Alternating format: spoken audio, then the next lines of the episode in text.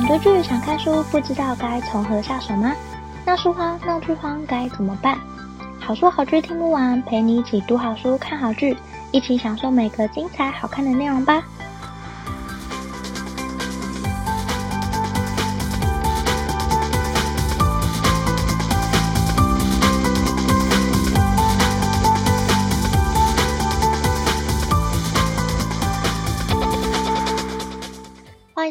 好书好剧听不完，陪你一起读好书、看好剧。大家好，我是 Jenny。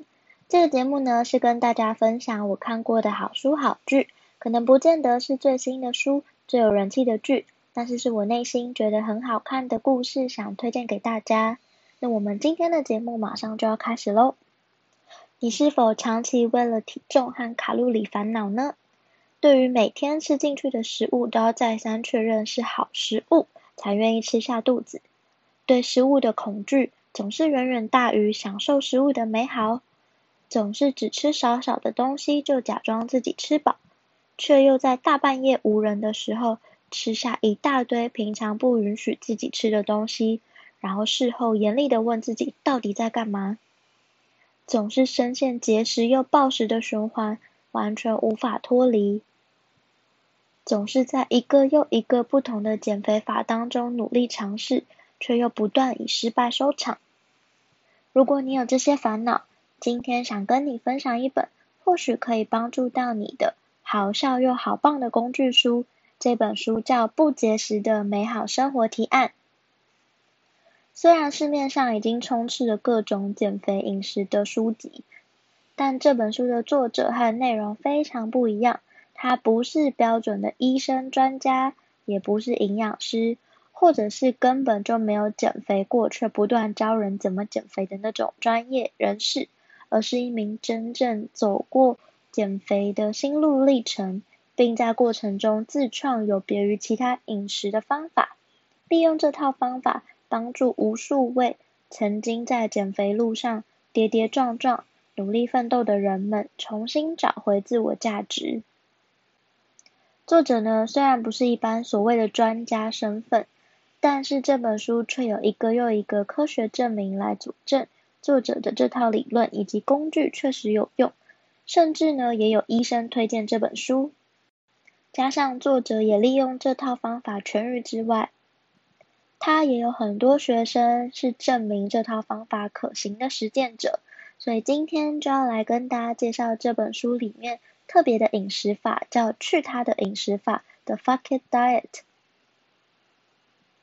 那介绍饮食法和里面的工具之前呢，我想先介绍这本书的作者。作者呢叫卡洛琳，她曾经是一位喜剧演员，之后投身在身心灵疗愈的相关领域。她同时也是一名作家、演讲者、Podcast 主持人和瑜伽老师。因为卡洛琳曾经是喜剧演员。这本书我觉得非常幽默，我几度都看到真的笑出来，而且没打开几页就笑了。不是都会有这本书要献给谁吗？通常大家都献给什么父母啊、我的朋友啊，或者谁谁谁。但卡洛琳把这本书献给一个我完全没有想过的对象，她献给起司，然后写我再也不会背弃你了。我觉得很好笑，因为真的很多减肥的人会很害怕吃起司，我相信。会看这本书，或者是想了解这本书的你，一定会深有所感。那这本书呢，开宗明义的，一开始就直接说这本书不教你节食，但其实很多坊间的减肥书都会这么写，读者就会想说：天哪，这就是我要的！但内容还是脱离不了饮食控制、体重管理，或多或少都会有一点限制。但这本书要分享的，去他的饮食法。不是教你节食的减肥法。如果听到这里的你可能会想说，那我听这个或者是我看这本书干嘛？但还记得一开始我问的那些问题吗？如果你希望可以改善自己和食物的关系，改善体重上升的恐惧，摆脱节食的生活，想要大口用力享受美食的话，相信我，这本书不会让你失望。那这本书呢，它其实花了很多的篇幅在证明节食减肥无效。其中有一个作者提出来的研究让我印象很深刻。这个研究呢是追踪两组 BMI 指数都被归类为肥胖的女性，做了长达两年的研究。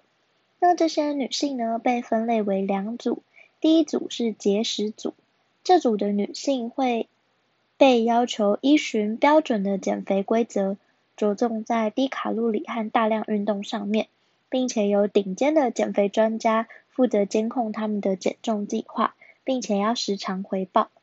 那第二组呢，被称为直觉组，他们没有受到减重的指示，而是学习接受自己的样子，学习依照直觉饮食。那直觉组里面其实有一些人曾经经历过很多年的节食减重，但这一组被教导倾听身体的渴望和饥饿讯息，鼓励他们享受食物，吃让他们感觉很棒的东西。那他们也做了很多照顾自己、爱自己的练习，慢慢治疗饮食和体重带来的羞耻和罪恶感。那研究人员呢，在做这份研究之前，很担心直觉组的那一组会毁了他们的健康，所以坚持在三个月之后先检验他们的身体状况。如果情况很糟，就必须终止这个研究。那这个研究会做了长达两年，就是因为三个月的结果没有任何问题，所以可以继续持续两年。那两年之后的研究结果大概是这样：一开始节食组的人们减去了大量的体重，并且各项健康指标都获得改善，就像我们预期的样子。卡路里的限制会让体重减轻，那体重减轻会让身体更健康。但两年结束之后呢？有百分之四十一的参与者退出了研究，留下来的人们恢复了原来的体重，而且持续增加中。虽然他们努力依循节食的计划，但总体来说却比一开始更重。而且更让人意外的是，他们的健康指标和自尊心都比两年前更糟，像是血压、总胆固醇、忧郁症的状况等等，节食组的表现是更糟的。所以我们可以看到，节食不但会让体重更重，也会毁了健康。那直觉组呢？两年过后，他们的体重没有任何变化，可是各项指标都改善了。他们依循着直觉生活、行为、进食，学习原谅自己跟爱自己，进行会让自己享受的活动。虽然他们体重没有任何变化，BMI 指数也依然是肥胖。但他们却变得更健康了，即使不需要减重，健康也可以获得改善。那这个研究啊，我们也可以看到两个很重要的事实：第一个，节食不会有长远的效果，无论你有多强的意志力或后援，即使你完全遵守减重规则，一定会有生理和代谢的反扑。第二个，我们通常都认为瘦很健康，胖很不健康。但这两组女性告诉我们，一个人的健康是无法从体重上面看出来的，而且体重也不会如我们想象的可以那样主宰健康。所以，如果你是正在利用节食，试着控制体重，让体重下降的人，我想跟你说，看看这个研究吧。一开始，你可能会觉得你的节食减重好像有效果，并且会成为你持续的动力。但是控制体重真的不是光靠节食的意志力就可以成功，也请你站在健康的角度想，如果节食减重的最后结果会让你的体重上升，并且毁了你的健康，那你还要继续吗？我们透过这个实验可以知道，节食减肥是无效的，那我们到底应该怎么做呢？其实研究中已经告诉我们，就算体重不变，透过直觉的方式饮食。学习爱自己，原谅自己，做自己会享受的活动，这些事情是可以改善身体健康的。心理层面似乎更能帮助我们健康。你可以试着练习看看，也可以试试看这本书接下来要教你的去他的饮食法。我们该怎么开始呢？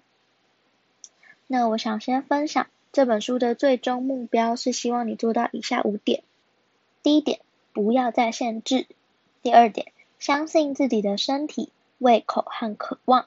第三点，往后的人生享受食物的美味，并且正常饮食。第四点，或许得用不同的体态和身体来拥抱人生。第五点，尝试有趣或酷炫的事情，并且好好享受人生。这是去他的饮食法的最终目标，希望你做到的这五项。我觉得光是第一点就很难了，而且你看到第四点会很恐惧，就是你或许得接受体态不固定的身体，然后拥抱人生。你可能会看到这一点会很想放弃。其实我觉得这五点都做到很困难，我也还在练习的路上，也想透过这个方式改善自己和食物的关系，因为我曾经也非常执着在体重和食物上面。以为瘦下来的自己会更美、更有自信、更快乐，所以努力的节食、大量的运动。其实我有点像是刚刚那个节食组的女性。但是当你真的瘦下来的时候，你永远都会觉得不够，还不够，还要更瘦才会更美，才可以更有自信、更快乐。但其实你完全不用等到变得更瘦才可以变得更有自信、更漂亮啊！你现在就可以觉得自己很漂亮。跟你现在就可以很有自信了。我觉得虽然很难，我觉得这些练习真的很难，但我也还在练习接受自己的样子，然后好好的爱自己。因为我也曾经好几度节食减肥，让自己变瘦，而且还为了减重学习各种营养的知识和减肥技巧。但我发现那样只会让自己对体重更加执迷，以及跟食物的关系变得非常不好。因为我会严格筛选每一口吃进嘴巴里的食物，然后帮食物贴标签，好的、坏的、健康的、不健康的、有糖、无糖，可以吃、不可以吃。然后很常在看着别人吃我想吃的东西的时候，我就会觉得很伤心，因为我也好想吃，但我不允许自己吃。像是我真的很爱吃冰淇淋。可是我又很常被我学习到的营养知识限制，像是我会看着冰淇淋想说，啊，可是它热量很高，啊，可是它很甜，会让我的胰岛素飙升，而且还会让我变胖，可能也还会让我身体发炎，而且冰的可能会让我的子宫不舒服，也可能让我的小腹变大之类的。但这些不是很矛盾吗？我们学习了更多的营养知识，应该要变得更健康。但是我们的内心却越来越负面跟黑暗，对于食物不再能用一般的眼光看待，而是这个食物吃下去可能会对我的身体造成哪些负面的影响。可是我们从来没有去思考，这个食物或许可以疗愈你的内心，让你更快乐、更开心。所以，如果你受够了那些枷锁，受够了那些限制，想试着开始用去他的饮食法，达到最终目标。这里有五个工具可以帮助你。接下来我们来介绍五个工具。第一个工具一，接受食物，就是这么简单，但我也觉得好难。你要放下所有的恐惧和不安，以及过去那些捆绑你的知识，要完全自由的达到接受食物，而且不断的跟自己说，吃就对了。感到饥饿的时候就要吃，如果在饥饿或不饱足的状态，内心可能会无法平和，因为这是心理学的最基本概念。人类最基本的需求就是要吃跟休息。如果我们这些都没有达到的话，人们是很难追求其他层次的。你想想看，马斯洛的那个需求金字塔就可以知道了。不管你现在的状态是节食还是暴食，不管你现在的体重多重多轻，你都适合用这个工具。因为进食可以治疗我们的生理和心理层面。想想看，我们的新陈代谢会因为节食受损，唯一的方式就是让自己吃东西。但当我们大量的吃很多东西的时候，也不要惊慌，因为身体这么做是有原因的。你想想看，你之前节食了这么久，这只是很正常的生理机制，因为你的身体生来就是帮你生存下去的，而且。身体远远比你想象中的还要聪明，所以当你如果大量进食的时候，请试着接受这件事情。虽然很难，你可能会一边想着吃手上的甜甜圈会让我的体重增加，我可能明天会水肿，我可能胰岛素会疯狂飙升，我可能怎么样怎么样怎么样怎么样。你会有一百万个理由限制自己吃这个食物，可是第一步就是要教你。挣脱开那些枷锁和恐惧，先让自己吃就对了。因为根据研究，我们可以知道节食是没有效果的，甚至可能有更严重的反效果。不但可能会让你的体重恢复，甚至变得更重，也连带会让你的健康变得更糟。我相信每个人都不想要有这种遭遇。那我们每一个人身体天生就有一个体重的预设值，有些人天生就轻，有些人天生就重。但透过节食的方式可以改变这个预设值，你会不断的调高自己身体的预设值，也就是节食不但会让你的体重不会下降，反而会让你变得更重。所以不要害怕吃东西的自己。因为不吃东西才会变得更重，这么想你或许就会勇敢一点。不过如果你有食物过敏的话，也请不要轻易的挑战会让你过敏的食物。这本书不是医学专门的书，是帮助你改善跟食物和体重的关系。那吃东西不只可以帮助我们修复受损的新陈代谢，在心理方面也有很重要的意义，可以满足我们心理的渴望，学习放下对体重升高的恐惧。也可以放下对食物的标签，大口吃东西，并且学习在任何时候，我们都可以爱自己，都可以打扮自己，不用等到瘦几公斤之后才觉得自己漂亮，不用等到瘦下去之后，我要穿怎么样风格的衣服，你现在就可以去买那些衣服，并且打扮成那个样子了。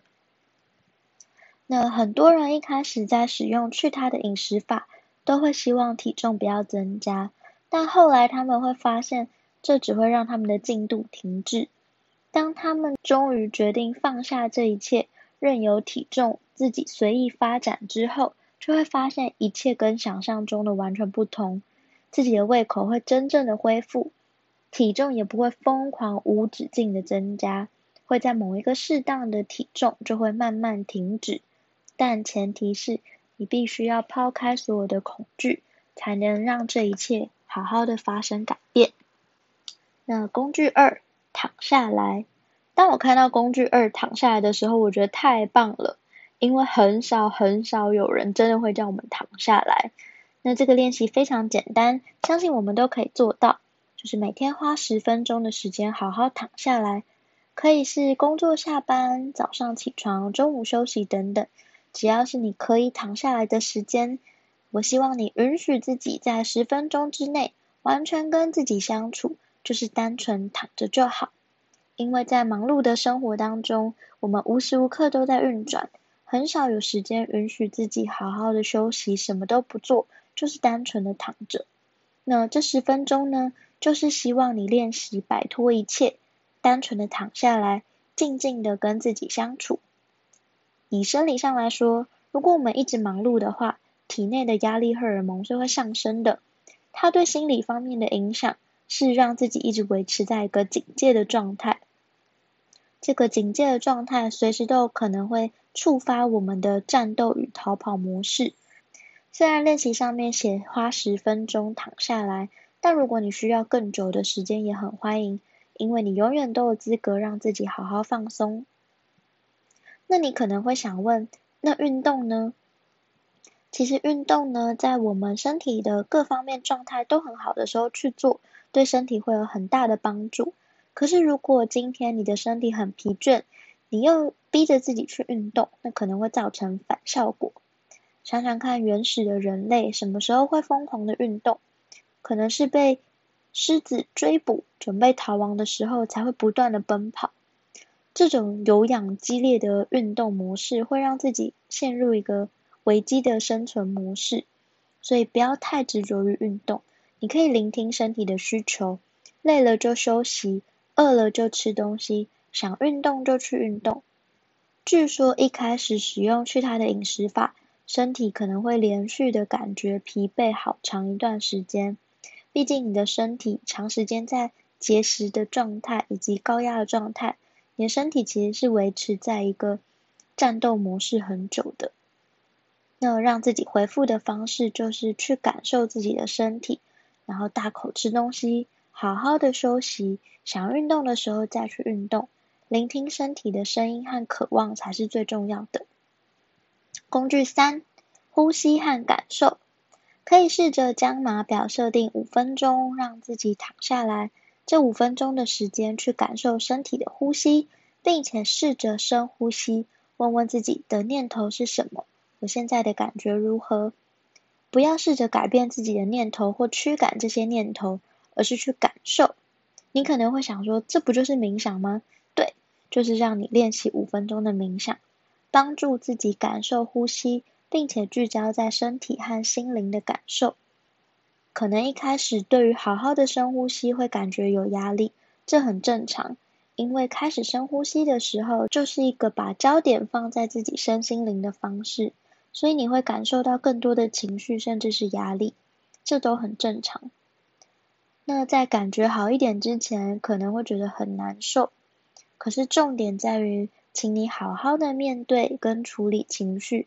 并且好好的感受自己现在的状态。工具四：大脑清道。大脑清道呢，是一个很棒的方式，你可能需要用二十分钟的时间来练习。如果没有那么多时间也没有关系，方法其实很简单，就是连续花一点时间写下你的思绪、想法和感受，把你大脑所想的东西通通写出来。这个练习可以帮助我们厘清自己的思绪。看清楚自己的心灵和意识，任何浮上心头的想法都可以写下来。不要试着编辑，不要停顿，想到什么就写什么。不要管句子通不通顺，不要管文法，你就是把想到的东西写下来就好。有可能是今天的烦恼，等一下午餐要吃什么，明天下午要干嘛等等。不要去批判自己，也不要严格审视。就是当做把大脑里的东西倒出来，让自己用眼睛看得更清楚。那作者一开始呢，在使用去他的饮食法，在做这个练习的时候啊，他发现前六个月他写下的东西几乎都是食物跟体重，但后来慢慢随着时间过去，他发现自己聚焦的东西不再是这些了，证明大脑的想法慢慢改变了。如果你没有二十分钟的时间，就算一天花个一分钟、五分钟、十分钟都好，或者是你有多少时间就练习看看。时间的长度从来就不是重点，想做一个小时或者是一分钟的练习都无所谓。重点是开始练习这件事，慢慢的可以帮助自己感觉到内心会有更清明和放松的感觉。工具五：放下信念。在介绍工具之前呢，我们先来探讨信念的力量。很久很久以前，有一份研究测试信念对人体的影响。那测试的方式是，请受试者喝了奶昔之后，来测量身体内饥饿素的变化。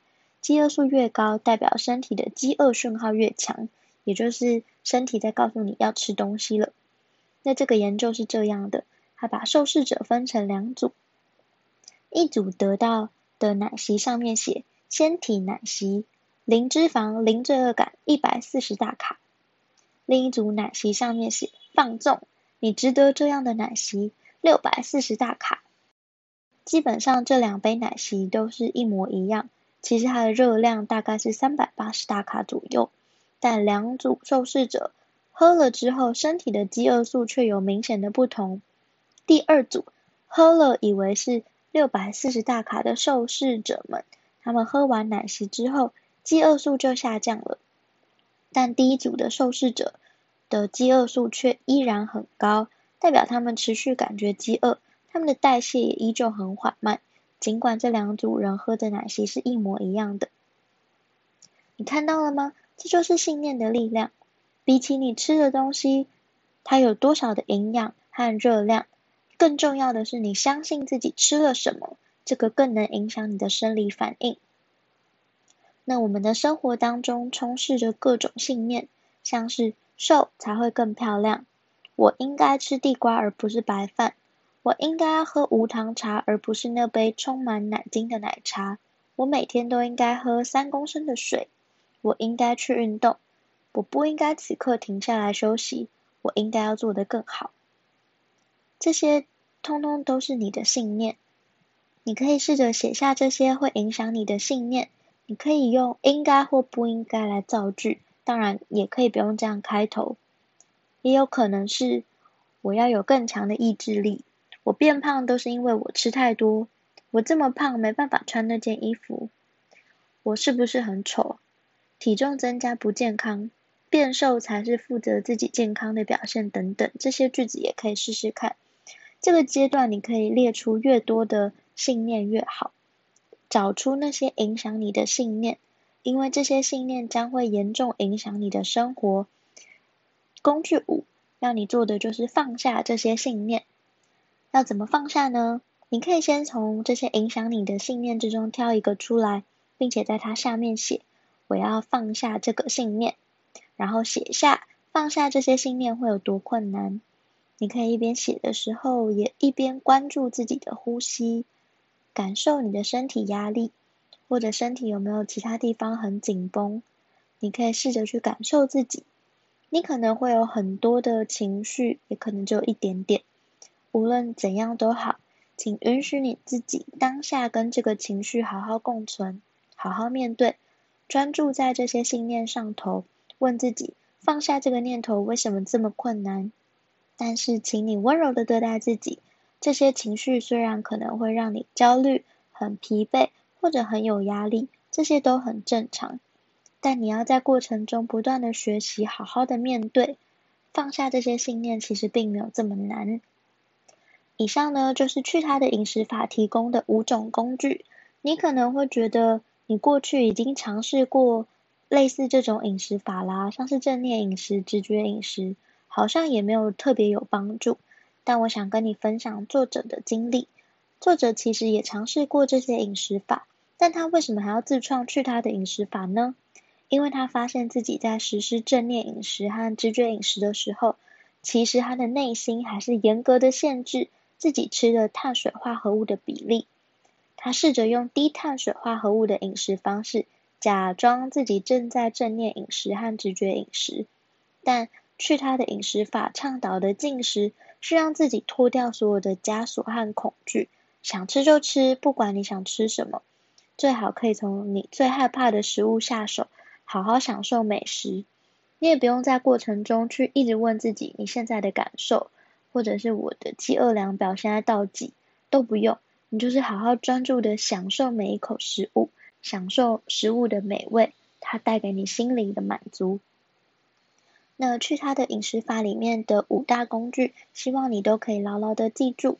工具一，接受食物，先放下所有的恐惧和不安，过去那些捆绑你的知识，请完全放下，并且自由的接受食物，不断的告诉自己吃就对了。工具二，躺下来。每天花十分钟的时间躺下来，单纯的允许自己这十分钟之内好好的和自己相处，并且聆听身体的声音。工具三，呼吸和感受，练习五分钟的时间冥想，感受自己的呼吸，并且聚焦在身体和心理的方面。工具四，大脑清道，连续花一点时间写下你的思绪、感受、想法，透过这个练习理清我们的思绪。看清自己的大脑、心灵和意识。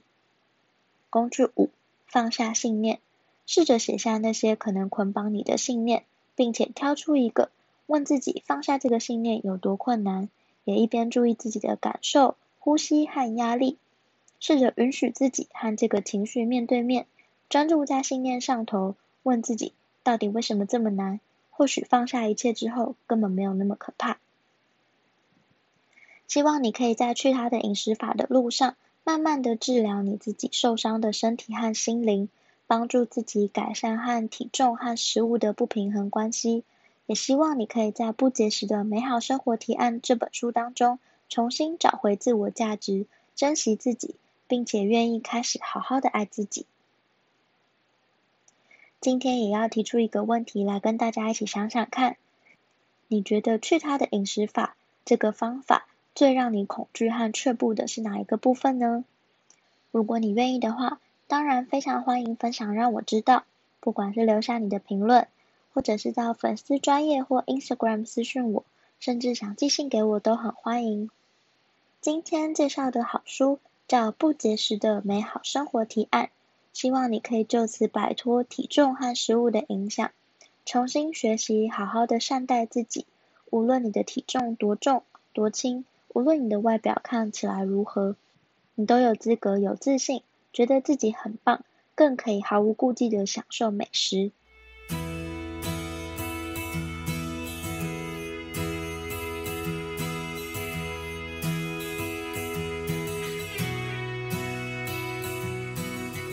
希望你会喜欢今天的分享，也欢迎多多帮我分享给可能喜欢的朋友。如果你正在收听这一集，也欢迎你截图分享到你的 IG 现实动态，并且 tag 好书好剧听不完的 IG 账号。如果喜欢的话，也很欢迎在 Apple Podcast 给我五颗星好评，并且按下订阅，就不会错过每次更新的最新节目喽。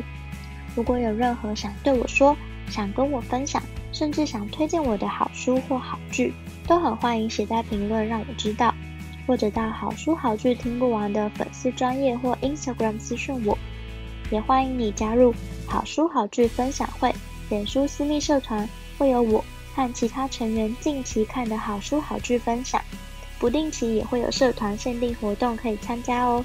有兴趣的话，欢迎上脸书搜寻好书好剧分享会，很欢迎你一起加入。如果想更支持我的话，也欢迎请我喝杯咖啡。真的非常感谢听到这里的你，你的每一个聆听、鼓励或批评，都可以激励我做出更多更好的节目内容哦。好书好剧听不完，陪你一起读好书、看好剧。我们下次再见，拜拜。